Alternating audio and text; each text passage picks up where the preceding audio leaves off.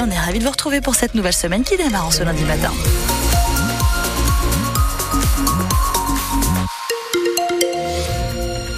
Et qui dit vacances scolaires dit normalement un petit peu moins de bouchons sur les routes euh, ces deux prochaines semaines. Exactement, moins de galères en tout cas sur la rocade, sur les boulevards par exemple à Bordeaux et sur le reste de la circulation. Évidemment, on surveille l'évolution de la circulation chaque matin, vous aiguille, on regarde comment ça roule également en gare de Bordeaux, sur le réseau TBM.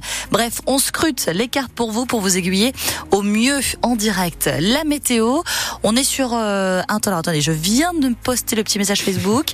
On est sur des petites brumes au réveil euh, ce matin.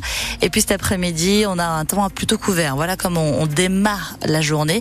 L'après-midi, des éclaircies annoncées par Météo France. Voilà, c'est ça. Et du côté des températures, eh ben, euh, une dizaine de degrés hein, ce matin. Allez, il fera 12 à Bordeaux à votre réveil. C'est la maximale sur la Gironde pour ce matin. On va pas monter bien plus haut.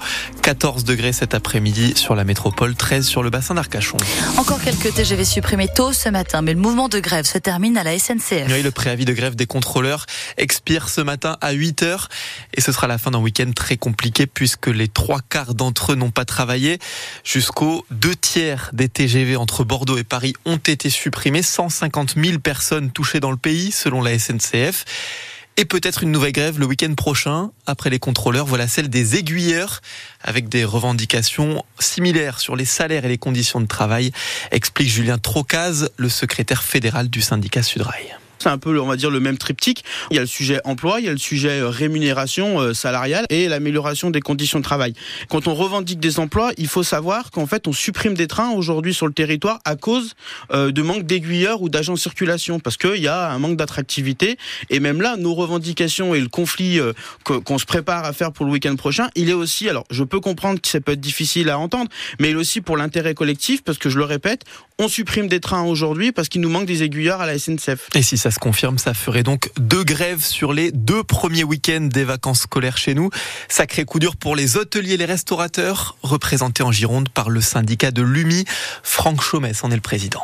Je crois qu'il faut maintenant euh, imposer, comme dans d'autres pays euh, d'Europe, des périodes où euh, les grèves sont interdites, même si on comprend tout à fait le droit de grève, mais c'est tous les ans à la même époque, et nous sommes bien évidemment à chaque fois victimes de cela. Je rappelle que le, tourisme est, la première économie française.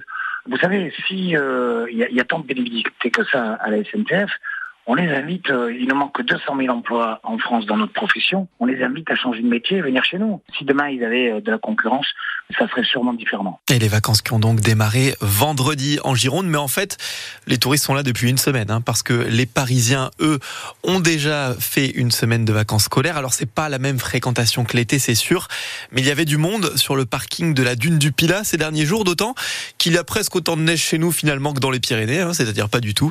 Marie, habitante de la région parisienne a donc préféré le bassin d'Arcachon plutôt que le ski. Ben, on regrette pas du tout cette année.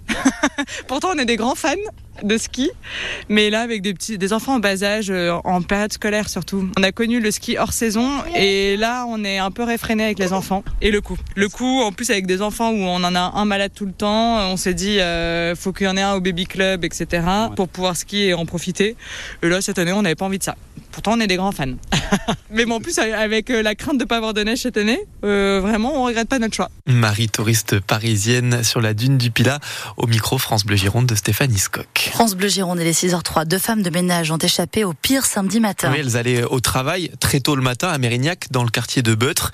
Et c'était visiblement la fin de soirée pour un homme de 37 ans, très alcoolisé, qui, au volant de sa voiture, a failli les percuter. Il a d'abord été placé en garde à vue pour tentative de meurtre. Finalement, L'enquête est ouverte pour mise en danger de la vie d'autrui et conduite sous l'empire d'un état alcoolique. L'homme a depuis été relâché.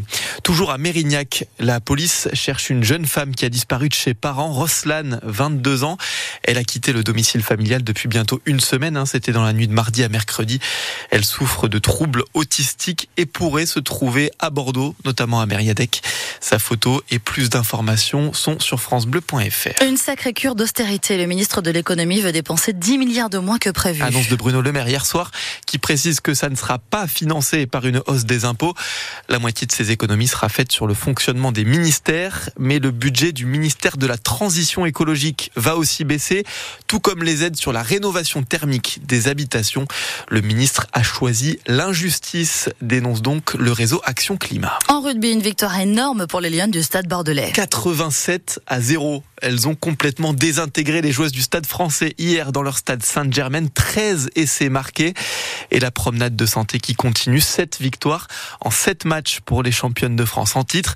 Ça sera sûrement plus dur pour la prochaine rencontre puisque c'est à l'extérieur et chez les deuxièmes du classement Romagna en banlieue de Clermont-Ferrand. Des essais, on aurait bien aimé en voir un peu plus avant-hier à Chamandelmas, où l'UBB, vous le savez, a perdu 20 à 10 contre Pau. Deuxième défaite consécutive dans son stade.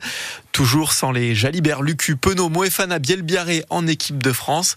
Eh bien, l'Union a comme perdu sa magie samedi, Arnaud Carré. Il y a le résultat, mais surtout le contenu. Hors sujet pendant 40 minutes où elle a bafouillé son rugby, l'UBB n'a jamais semblé en mesure de gagner ce match. Le centre Nicolas Deporter. Ça nous fait un gros coup sur la tête. Après, on, bah, on va pas pleurer sur ça non plus parce que le top 14 est long. Il reste beaucoup de matchs et euh, du coup, derrière, on va vraiment réagir pour euh, remonter dans le classement. Ouais. L'Union savait qu'elle devrait sans doute faire le dos rond pendant le tournoi destination, mais pensait pouvoir s'appuyer sur un collectif fort pour compenser la fuite de ses talents. C'est pour ça que la copie rendue samedi interpelle. Elle qui avait l'occasion de distancer des adversaires directs comme La Rochelle ou Clermont se retrouve dans le dur. Le manager Yannick Bru. Il faut qu'on reparte au travail avec beaucoup d'humilité. On a besoin de se serrer les coudes. On n'a pas besoin de tout remettre en question non plus, mais on sait qu'à cette période de l'année, dans ces conditions-là, il faut qu'on donne 100% de l'énergie dès la première minute. Après le couac face au Stade français, l'Union avait eu une réaction d'orgueil pour aller arracher une victoire à Toulon. Le non-match de samedi l'oblige une nouvelle fois à réagir pour accréditer à Castres la thèse de l'accident et ne pas perdre trop de terrain dans la course aux phases finales. Les bébés qui en a déjà perdu un peu, un 5 points derrière le Stade français et Toulouse, les deux premiers du classement. L'Union Bordeaux-Bègles reste troisième et il va lui manquer en plus 8 joueurs pour préparer son match à Castres samedi puisque Marco Gazzotti et Maxime Lamotte ont eux aussi été appelés avec l'équipe de France avant France-Italie dimanche à Lille pour le tournoi destination. Nous, on débriefe l'actu de l'UBB à 18h dans 100% UBB avec notre invité, l'ailier de l'Union Madoche Tamboué. Et puis à 18h30 dans 100% Girondin, on sera en avant-match puisque les Bordelais jouent ce soir à Amiens en clôture de la 25e journée de Ligue 2 de foot.